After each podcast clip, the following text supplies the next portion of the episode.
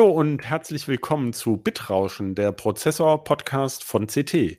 In unserer Folge 2022 Nummer 25 sprechen wir über die chaotische Preisentwicklung bei PC-Hardware, bei Grafikkarten und Konsolen. Bis gleich. CT Bitrauschen. Der Prozessor-Podcast vom Computermagazin. Ja, hallo, mein Name ist Christoph Windeck. In dieser Ausgabe des Podcasts Bitrauschen spreche ich mit meinem Heise Online-Kollegen Marc Mantel. Hallo Marc. Moin.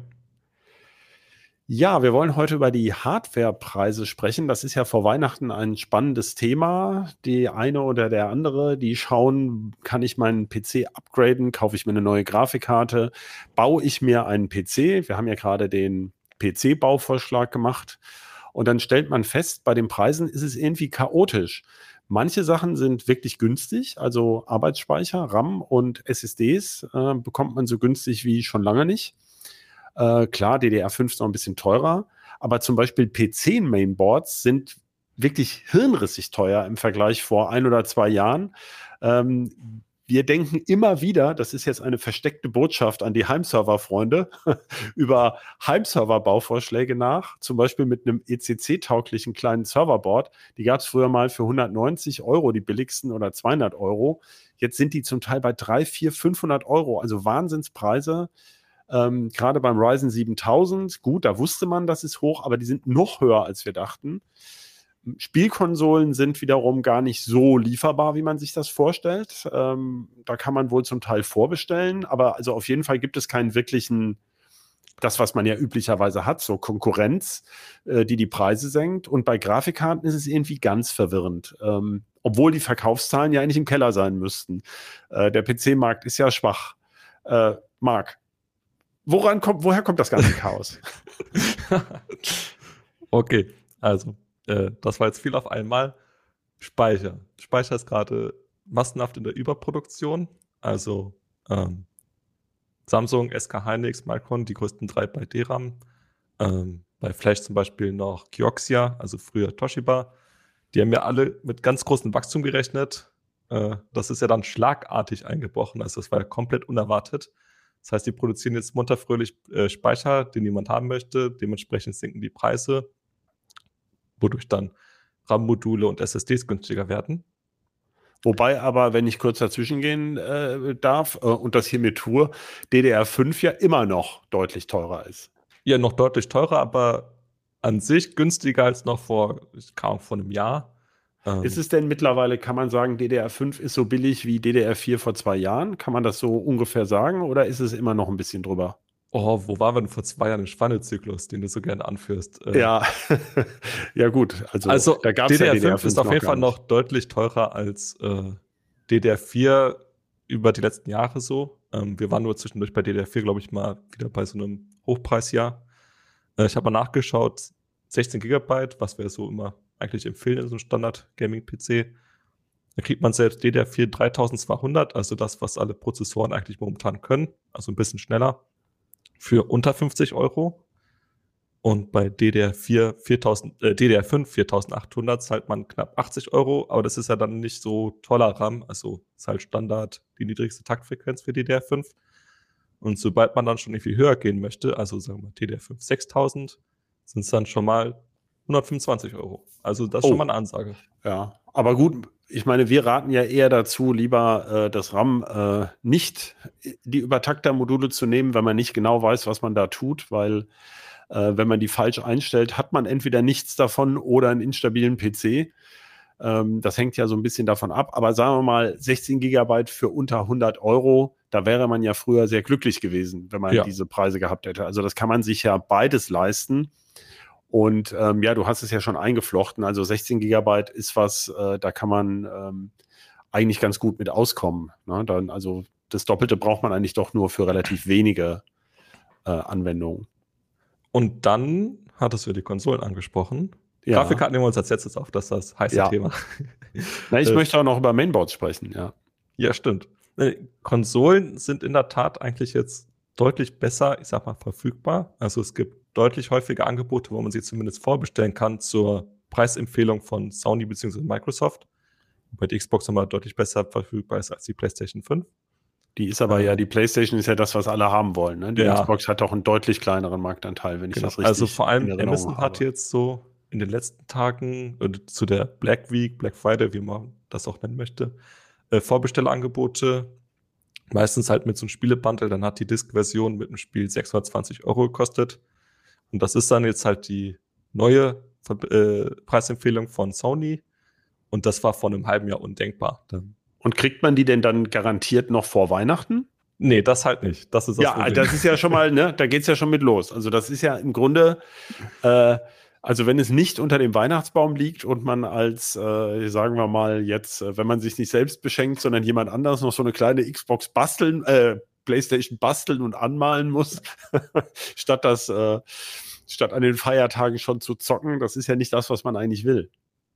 Ja, dann gibt's halt ähm, so ein bisschen die Ausnahme ist die Xbox Series S, also die kleinere Microsoft-Konsole. Ähm, die gab's in den Black, was auch immer angeboten, teilweise für unter 200 Euro, kostet ansonsten äh, 280, ein bisschen drunter teilweise. Und für den Preis kriegt man im Leben keinen PC, der auch nur annähernd so gut ist. ja gut, aber bei solchen Geschenken hat man ja immer das Problem. Äh, ich spreche da aus Erfahrung äh, als Papi. Ähm, wenn man da natürlich, da kann man ja nicht was anderes schenken, ist genauso gut. Also ich meine, dann stehen den Kindern ja die Tränen in den Augen. Ja. Also da muss man ja schon das bedienen. Und das ist ja nach wie vor so verwirrend. Ähm, weiß man denn, woran es bei der, bei der äh, PlayStation hängt? Also es scheint ja eben einfach die Lieferkapazität immer noch nicht da zu sein, wo man sie eigentlich ähm, haben wollte. Ja, also anscheinend wird einfach nicht so viel produziert, wie es Abnehmer gäbe. Es scheint aber jetzt nicht irgendwie am Chipmangel zu liegen, sondern einfach daran, wie viel bestellt wird. Also zum Beispiel das System on Chip von AMD, da scheint es einfach, also die Hersteller sind auch immer sehr vorsichtig, vorsichtig dabei, die Produktion zu erhöhen, äh, falls dann die Nachfrage dauerhaft doch nicht so hoch ist. Und jetzt schaut man halt so langsam den, den Rückstand bei der, bei der Nachfrage aufzuholen und deswegen kommen jetzt auch immer häufiger diese Angebote.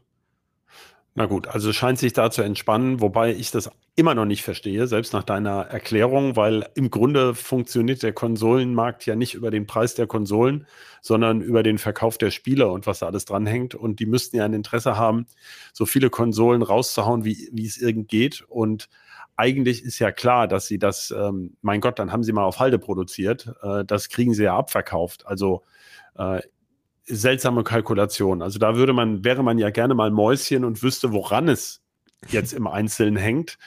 Ähm, warst du durch mit den Spielkonsolen? Das wäre ja die ideale Überleitung zu den Mainboards. Ja. Ja, weil bei den Mainboards ist ja das Ding, also da gehe ich mal davon aus, ähm, dass die äh, Chipsätze oder so, die da drauf sitzen, die können ja eigentlich nicht das Problem sein. Also vielleicht bei diesen ganz teuren äh, Ryzen 7000 Boards mit der AM5-Fassung. Ähm, äh, die sind teuer, das ist klar und aufwendig.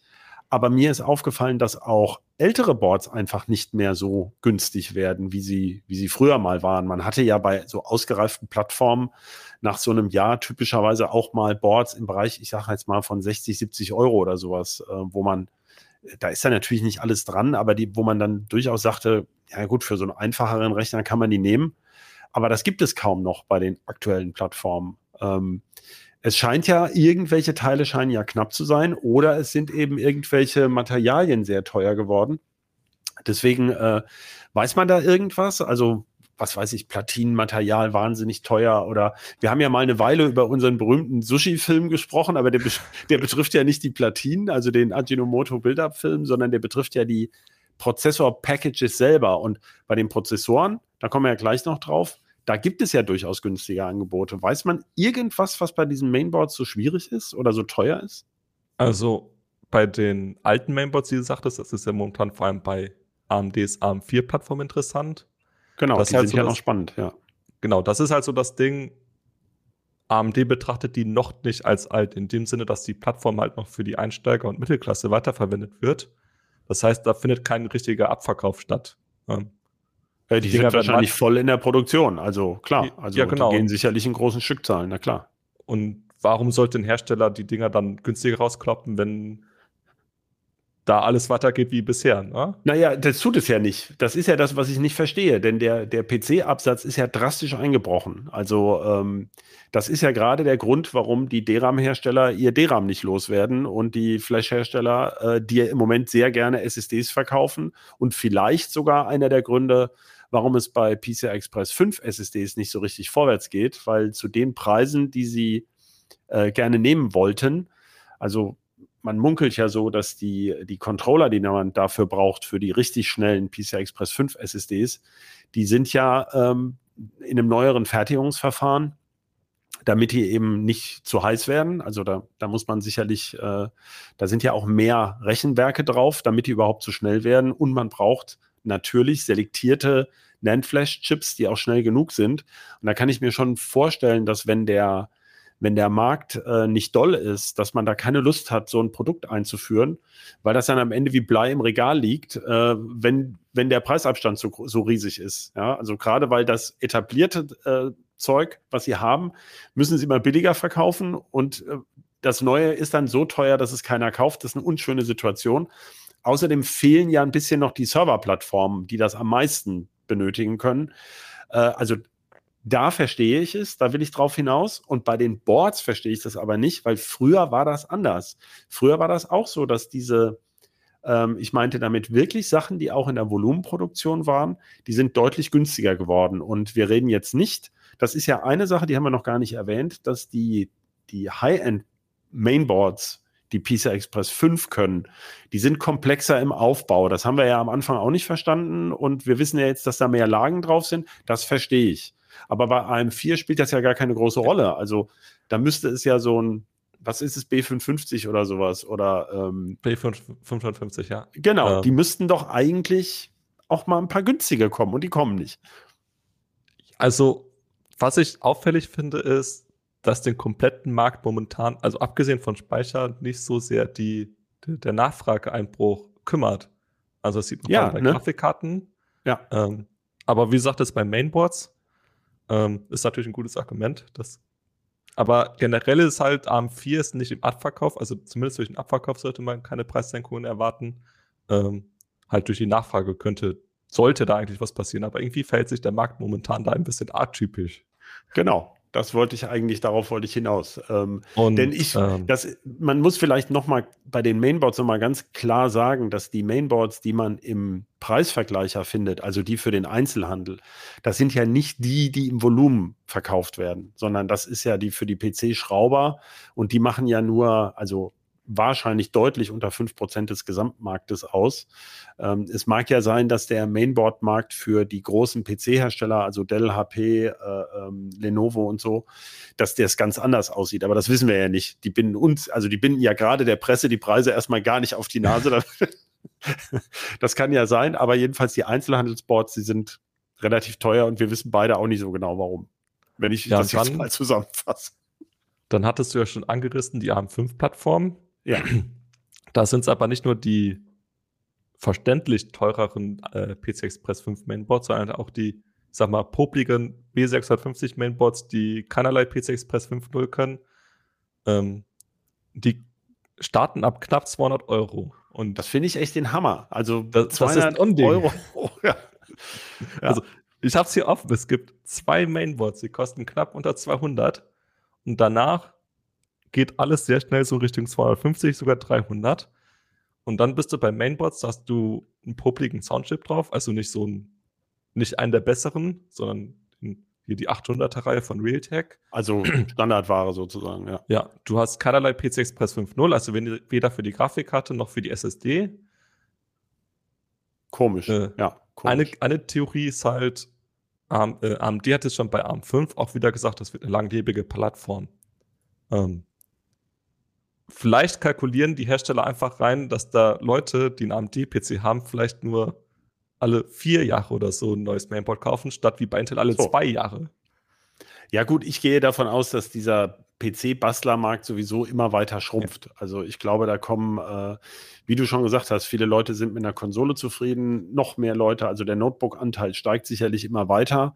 Dann gibt es halt die ganzen Mini-PCs noch Ähm, das heißt, ich denke mal, dieser, dieser Einzelhandelsmarkt wird kleiner und es fällt ja auch auf im Vergleich vor, aber das ist jetzt viele Jahre her, die Anzahl der Mainboard-Anbieter, die hier in Europa verkaufen an, äh, im Einzelhandel, der wird ja auch immer kleiner. Also da kommen ja auch keine neuen Firmen hinzu, die die, die Konkurrenzsituation verbessern würden.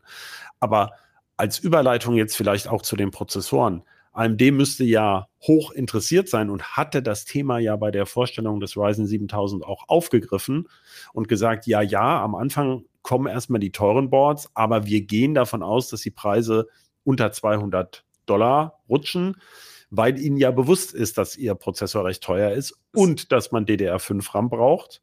Und insofern, und jetzt haben wir bei Prozessoren ja festgestellt, dass es tatsächlich eine Art Preiskampf zwischen AMD und Intel gibt, obwohl beide das ja leugnen, beziehungsweise AMD noch laut gesagt hat, sie machen da nicht mit. jetzt, jetzt machen sie doch mit. Aber was nutzt es, wenn du dann das ganze Geld in den Board versenkst? Also, AMD hat sogar relativ, nein, nicht relativ, sie haben konkret gesagt, es soll Mainboards ab 120 oder 125 US-Dollar geben. Also wirklich deutlich unter 200. Aber gut, nicht unbedingt in diesem Jahr, ne?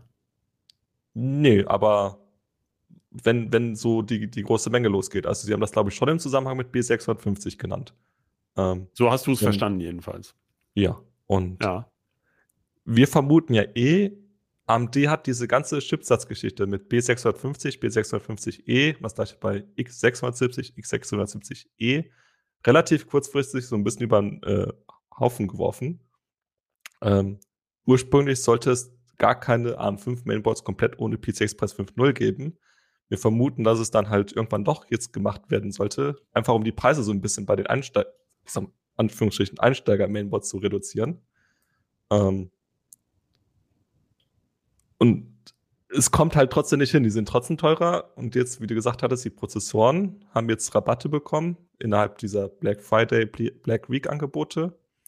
Und die sind jetzt auch danach noch günstiger. Jetzt nennt AMD das Holiday-Angebot. Klar. Ja. Und ähm, das ist halt schon deutlich unter der Preisempfehlung und damit kann man halt die Mainboard-Kosten ein bisschen aufwiegen, aber die komplette Plattform ist halt immer noch teuer. Also ja. das ist halt ein konkretes Beispiel. Der 16-Kerner Ryzen 9 7950X hat eine UVP von 849. Und den gibt es gerade für ca. 630. Also über 200 Euro drunter. Ja, was ja sehr ungewöhnlich ist, so kurz ja. nach dem Launch. Da haben sie sich also ganz offensichtlich ein bisschen verkalkuliert. Denn äh, sie haben ja beim Launch schon bei der Vorstellung des Produktes wurde das ja schon kritisiert. Da haben ja viele gesagt, uiuiui. Ähm, und äh, ob sie sich da nicht vertan haben. Und das ist ja immer ein bisschen doof, wenn man da zurückrudern muss. Allerdings, ähm, ja gut, kann man vielleicht kurz erklären. Äh, hast du ja eifrig gemeldet auch. Ähm, und wir haben äh, auch im Bitrauschen drüber geschrieben, die Quartalszahlen von AMD sahen ja nicht so doll aus.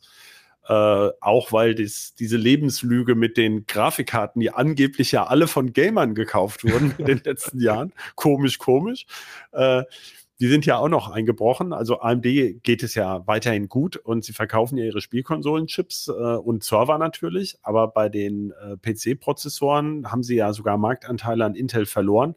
Darauf bezog sich ja die Aussage von, ähm, ja, und auch muss man sagen, von der AMD-Chefin, der obersten Chefin Lisa Su. Das war also nicht irgendwie ein Gerücht, sondern sie hat das deutlich gesagt, es hätte da Preisrabattschlachten gegeben, an denen sich AMD nicht, wie we choose not to uh, ähm, äh, was wie heißt denn teilnehmen? Participate oder sowas. Also äh, das heißt ja so frei übersetzt, da haben wir absichtlich nicht mitgemacht, nur um dann wenige Wochen später äh, die Preise zu senken. Also das sieht alles ein bisschen schwach aus, ist alles verständlich, ist ja auch nicht tragisch, ist für die Kunden ja gut.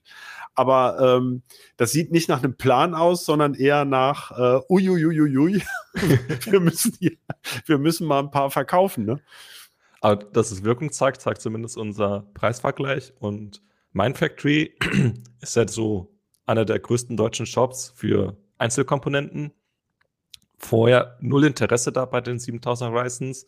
Und nach den Preissenkungen sind die immer mal hochgerutscht in den Listen. Ne? Also das scheint schon jetzt ja, klar, was besser zu natürlich funktioniert das. Klar funktioniert Also das ist ja eine unserer Lebenslügen. Wir denken ja immer, wir wichtigen Tech-Journalisten, äh, die Leute kaufen das dann, weil das so eine tolle Performance hat. Aber die, äh, die, die meisten Menschen ja, sind ja sehr viel schlauer und gucken sich sehr genau das Preis-Leistungs-Verhältnis an. Und ich glaube, das ist vielen nicht wert. Du hast ja jetzt nur den Spitzenchip genannt. Ähm, beim Ryzen 7000 ist es ja sowieso so, äh, dass da eben erstmal nur Top-Modelle auf den Markt kamen, was ja auch seine Logik hat. Wenn man weiß, dass die Boards teuer sind, dann braucht man ja nicht irgendeinen Vierkerner anzubieten, den dann keiner auf so ein 200 Euro Board mit 125 Euro Speicher steckt. Da müsste man ja komplett dösig sein. Ähm, äh, und andererseits da sind wir wieder bei der Plattform AM4. Die ist ja weiterhin sehr attraktiv, weil es einerseits diesen immer noch relativ kostspieligen ähm, Großcache-Prozessor gibt, der ja bei Spielen ordentlich abräumt, der X3D, der 5800. Der kostet aber, glaube ich, immer noch 350. Ne? Ja, was hast du immer noch? Der war ja vorher bei fast 500. Genau, ja, aber wie gesagt, der hat weniger, also ähm, da hätte ich mir auch vorgestellt, dass man den noch mal billiger macht, aber das ist vielleicht gar nicht so sehr das Ziel und äh, äh, vor allem aber gibt es ja auch einen Sechskerner mittlerweile für unter 100 Euro. Also da die Zutaten für so einen richtig billigen Gaming-PC wären ja da, wenn eben die Boards nicht so teuer wären. Und auch bei den Grafikkarten sind die Preise ja auch nicht so, dass man jetzt sagt, hurra, da schlage ich jetzt äh, zu und äh, das ist ja auch verwunderlich. Ja, also bei den Grafikkarten, ich nehme das jetzt einfach mal als Überleitung. Ja, oh äh, ja. Also vor allem bei Nvidia hat man schon so das Gefühl, sie wollen gerade einfach ihre Marge retten. Ähm, das hat, wurde auch so in den Analystenkonferenzen nach den Geschäftszahlen so angedeutet. Das heißt, ähm, sie haben relativ wenig Verkäufe und an denen wollen sie ordentlich verdienen. Genau. Also ja. die, die RTX 4090 und 4080, die sind ja mal schlank deutlichst über 1000 Euro eingestiegen. Äh, also die 4090 Pi mal Daumen 2000. Ich habe gerade die genaue UVP Ja, da gab es einige so mit so Riesenmodelle ja für 2.6 oder 2.7 von, von den Gra ja. Kartenpartnern. Ne? Und äh, dadurch, dass die neuen Grafikkarten natürlich so schweineteuer waren, sind die alten Grafikkarten nie so richtig gut in den Abverkauf gerutscht. Ähm, also das höchste der Gefühle war halt die, äh, die 3090 dann für, ich glaube, so 1200. Höchste der Gefühle in dem Sinne, dass das eine verglichen mit der UVP eine Halbierung war. Ähm, aber immer natürlich schweineteuer. Und die ganzen Mittelklasse-Grafikkarten werden jetzt sogar wieder teurer. Konkret an Fall, zum Beispiel die 3080, war vor zwei Wochen, also Mitte, Ende November, bei 770 Euro die günstigsten Karten. Jetzt kostet die günstigste 860. Also schon mal über 10% wieder Aufpreis. Ja. Und was auffällig ist, keine einzige Grafikkarte im Prinzip momentan erreicht äh, die UVP von vor zwei Jahren, also die Preisempfehlung. Abgesehen halt von den Modellen, die dann als refreshed mit einem vergleichsweise hohen UVP dann angekündigt wurden. Also wo das dann eingepreist war, dass der Mining-Wahn so hoch war, primär. Ja. Ähm, aber so die ganz alten UVPs zur Vorstellung, die werden halt immer noch nicht erreicht. Du meinst von, halt von oben oder von unten erreicht? Also sie sind immer noch teurer als ihr. Genau, immer äh, noch teurer immer noch teurer als ihre unverbindliche Preisempfehlung. Ja, genau. idiotische ähm, Situation, ja. Sag mal, mir fällt gerade ein, also wirklich, ist jetzt nicht, äh, ist keine, kein Scripted Talk, aber mir fällt gerade erst ein, wir haben ja immer noch in China diese Lockdowns und in Shenzhen zum Beispiel, das ist ja wohl tatsächlich stark betroffen und ist ja ein riesiger Produktionsstandort. Da haben ja auch wohl einige der taiwanischen Mainboard-Firmen ihre chinesischen Werke für die Platinen. Das kann natürlich sein, dass es von da einfach nichts zu wenig nachkommt. Äh, also, dass sozusagen die Händler, äh, wenn einer sozusagen dann unterbieten würde, könnte er die Nachfrage gar nicht stemmen, weil er gar nicht genug Material vielleicht auf Lager hat, also, oder?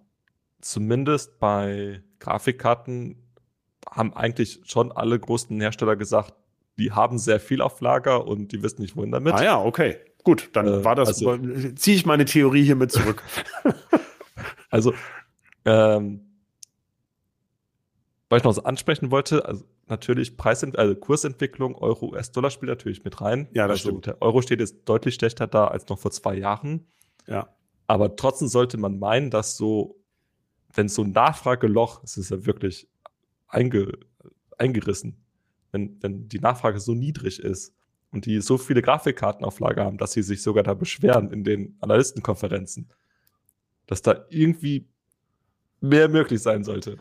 Jetzt kommt ja die Frage aller Fragen. Also, wenn die jetzt versuchen, so nach dem Motto, jetzt, jetzt holen wir bei den wenigen Leuten, die jetzt sich vor Weihnachten unbedingt noch einen PC bauen wollen, da holen wir jetzt, retten wir jetzt unsere Marge, äh, dann würde das ja bedeuten, dass nach Weihnachten, ne, dann die Preise ja dann ganz stark einbrechen müssten, oder?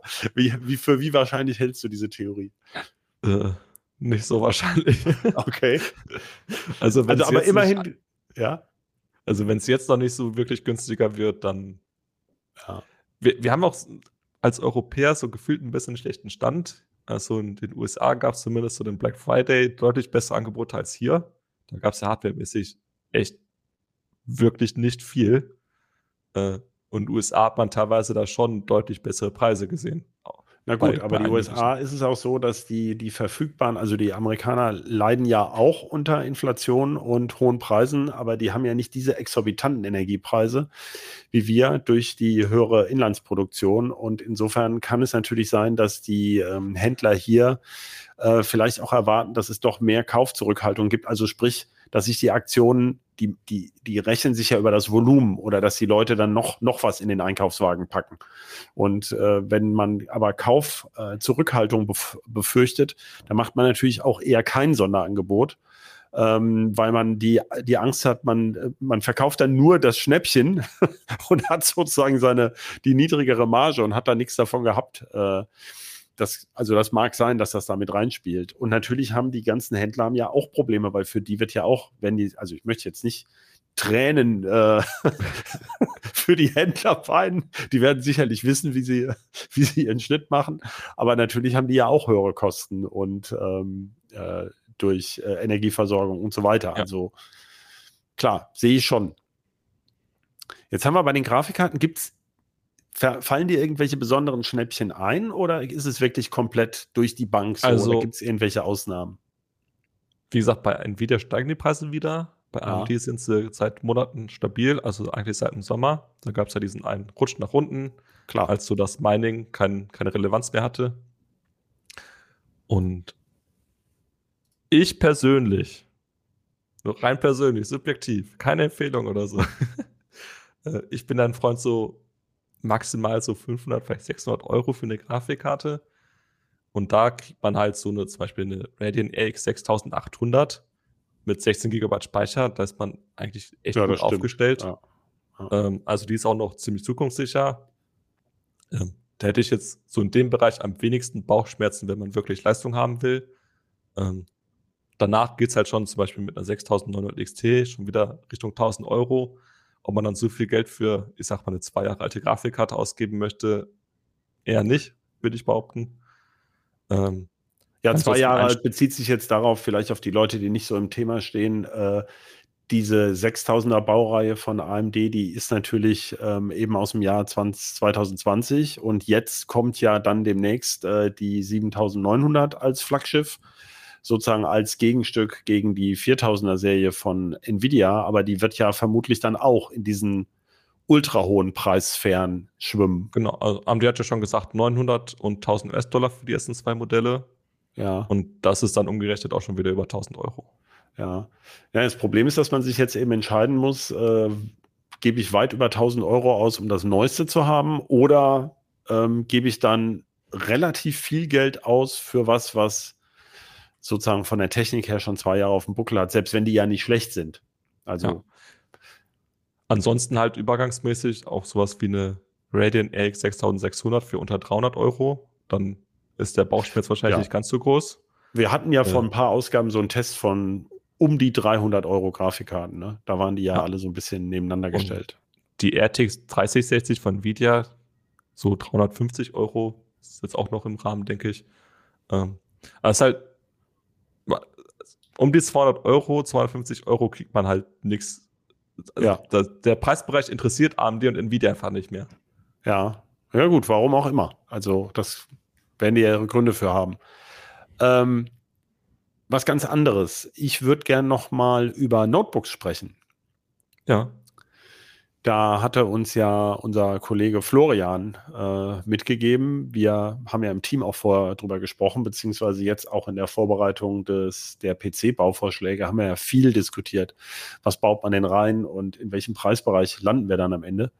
Ähm, dem ist aufgefallen, dass es eben bei den Notebooks so ein, ja, im Grunde Rollback, wir hatten diese Situation vor einigen Jahren schon mal, äh, gab, äh, dass man, dass viele Hersteller nur noch weniger Konfigurationen anbieten. Also nicht mehr so freie Konfigurationsmöglichkeiten, sondern dass man eben, äh, wenn man, wir haben ja über 16 Gigabyte RAM schon gesprochen, das würde man mhm. ja, also wenn man das Notebook ein paar Jahre nutzen will, ähm, äh, sollte man sich vielleicht nicht mehr mit 8 Gigabyte dann begnügen. Das kann dann schon mal äh, eng werden. Also viele Apps brauchen wenn, richtig Speicher. Ne? Vor allem, wenn es keine eigenständige Grafikchip hat und man dann doch für die, für die GPU den Speicher mitnutzt. Das kommt ja noch dazu.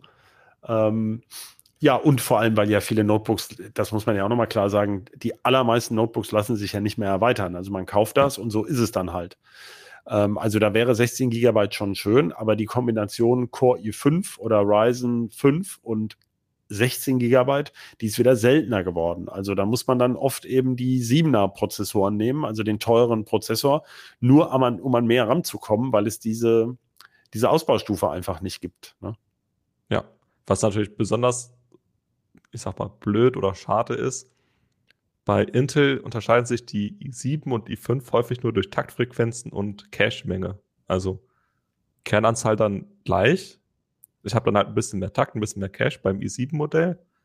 Ähm, und zahlt dafür dann aber dann einen durchaus satten Aufpreis, obwohl man dann im Alltag gar nichts davon merkt. Ja, vor allem kommt es ja mehr auf die Kühlung an als auf den ja auf die Prozessorbezeichnung, sofern er nicht wirklich mehr Kerne hat. Ja. ja. Und das, das ist dann natürlich doppelt dumm. Ähm, da spielt wahrscheinlich auch rein, dass jetzt einfach noch mehr Notebooks verlöteten RAM, verlötetes RAM haben.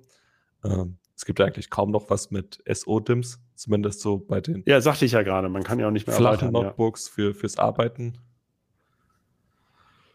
Ja, und schöne Entwicklung. Ja, das spricht aber auch dafür, dass es ähm, oder deutet darauf hin, dass es vielleicht doch eben in der, in der Produktion Schwierigkeiten gibt, weil du hast dann ja, du, du musst ja dann eine andere Platine einbauen in das Notebook für mehr RAM. Also die muss ja, ja. anders bestückt sein. Und wenn du halt der Nachschub äh, sozusagen ein bisschen stockt, dann überlegst du dir natürlich als erstes, kann ich die Varianten, äh, die ich mache, reduzieren. Und dann löst du halt auf den Core i5 immer 8 und auf den i7 immer 16. Dann hast du halt zwei verschiedene Platinen und nicht vier verschiedene, wenn du dann auch noch andere Varianten baust. Ja. ja. Äh, oder also drei verschiedene. Der, der verrufene Chipmangel. ja. Äh, haben wir ja auch schon viel drüber geredet. Der war natürlich, haben wir sehr oft wiederholt, vor allem bei diesen älteren Chips, die auf diesem Mainboard sitzen, äh, sehr markant. Und äh, das hat sich ja mittlerweile alles gebessert, aber bis das halt auch am Markt ankommt, vergehen auch erstmal ein paar Monate. Das stimmt natürlich. Und gerade diese Realtek-Netzwerkchips und auch Audio-Chips waren ja wohl zwischendrin schwer ja. zu kriegen. Äh, hörte man so. Also von Realtek, die haben dazu offiziell natürlich nichts gesagt, aber das waren so die Branchen-Insider-Medien äh, haben zumindest darüber berichtet. Klar, äh, das kann ein Grund sein, dass man dann ähm, dass dann eben die Preise doch höher bleiben. Oder ein Hersteller das natürlich auch nutzt, um diese Vorprodukte, also diese Chips sind ja aus Sicht eines Mainboard-Herstellers ein Vorprodukt, äh, mhm. dass da die Preise halt auch hochgegangen sind. Ne? Meine, ja. ob so ein Ding ein oder zwei Euro kostet, weiß ich jetzt nicht, wie weit sich das auswirkt, aber wenn das natürlich dann, da sind ja doch mehr Chips drauf, äh, als man so denkt, äh, wenn man sie mal wirklich alle zählt, da kann natürlich was hochgehen. Das stimmt. Also da kann der Gesamtpreis natürlich steigen, ja. Das war übrigens auch noch so ein schöner Übergang. Wir haben doch im Vorgespräch noch über ein Raspi gesprochen. Stimmt. Und da haben sie ja genau das gleiche gesagt. Äh, das ist jetzt alles besser, aber bis sie quasi aufholen mit der Produktion, vergehen jetzt halt noch ein paar Monate. Und dann ab nächsten Jahr soll dann auch endlich der Raspi wieder besser verfügbar sein. Ja, das stimmt. Wir hatten ja gerade so eine, gab von, äh, von so einem chinesischen Hersteller auch so ein NAS-Board. Das ist ja immer so ein bisschen der Missing Link beim Home-Server-Bau vom Raspi, dass er nur so eine PCI Express Lane hat. Und äh, ja, das ist jetzt eine schöne Sache. Jetzt ist also dieses Board mit irgendeinem SATA-Chip angekündigt. Äh, gut, auch noch nicht lieferbar. Aber das Compute-Module, was man da draufsteckt, ist halt gar nicht lieferbar. Also insofern äh, ja, blöde Situation. Alles sehr unbefriedigend. Und, ähm, und die Raspis, also es gibt ja kleine Stückzahlen, aber zu exorbitanten Preisen. Also die möchte man sich eigentlich überhaupt nicht antun. Äh, denn eigentlich geht es ja beim Raspi gerade darum, dass er eben so günstig war zum Basteln. da will man ja nicht 150 Euro dem Ding hinterherwerfen. Na gut, da müssen wir aber. Was ich mal festhalten würde, vielleicht auch so als Mini-Fazit. Die Situation ist bescheiden, aber nicht so bescheiden wie letztes Jahr. Das stimmt. Es hat sich auf jeden Fall was gebessert. Das ist wahr, ja. Für Geld kriegt man wieder was. Ja. Yeah. Okay. Ja, gut. Weiter fällt mir jetzt, ich hatte hier noch aufgeschrieben, so als Stichworte Festplatten, Netzteile, PC-Gehäuse, aber ich glaube, da ist, das ist, da ist, glaube ich, nicht viel passiert. Ne? Da Nö, ist, äh, also nicht, dass mir das aufgefallen wäre. Ja, da ist halt nur mit diesem, mit diesen neuen ATX 3.0 Netzteilen, die sind zwar teuer, aber eigentlich braucht man sie ja nicht so richtig. Also die nee. meisten Grafikkarten, die man sich leisten will, brauchen sie ja noch nicht. äh, wie es Christian so schön formuliert hat, das der beste Schutz gegen diese komischen abbrennenden PCI Express Stecker wäre ja Grafikkarten zu bauen, die nicht 450 Watt reinschlürfen. äh, da hätte man dieses Problem schon gelöst. Aber ähm, das ist ja zum Glück eben selten und betrifft vor allem nicht die Grafikkarten im vernünftigen Preisbereich. Genau. Ja, gut. Dann nehme ich das mal auf, dass du das so als äh, Fazit gesehen hast. Und yeah. äh, danke dir ganz herzlich, Marc für die, für die vielen Infos. Das war ja so eine Art Gemischtwarensendung. Und ähm, ich danke vor allem auch äh, unseren Zuhörerinnen und Zuhörern fürs Zuhören und unserem Producer Shahin, der uns hier so gut betreut hat. Und ähm, ja, wenn Sie, wenn Ihnen die Sendung gefallen hat oder die Folge oder ihm nicht gefallen hat, dann schreiben Sie uns gerne an bit-rauschen.ct.de und wenn Sie Lust haben, noch weitere Podcasts aus, äh, von Heise, von Heise Medien anzuhören, dann finden Sie die unter heise.de slash podcasts. Ganz neu ist unsere True Crime Podcast Reihe. Sowas haben wir jetzt uh. auch.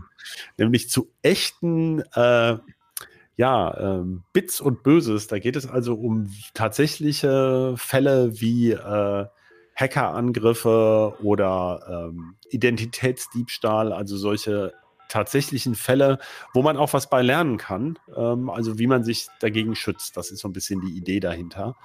Äh, zu berichten, wie es manchen Menschen damit ergangen ist. Ja, damit verabschiede ich mich und vielen Dank. Ciao.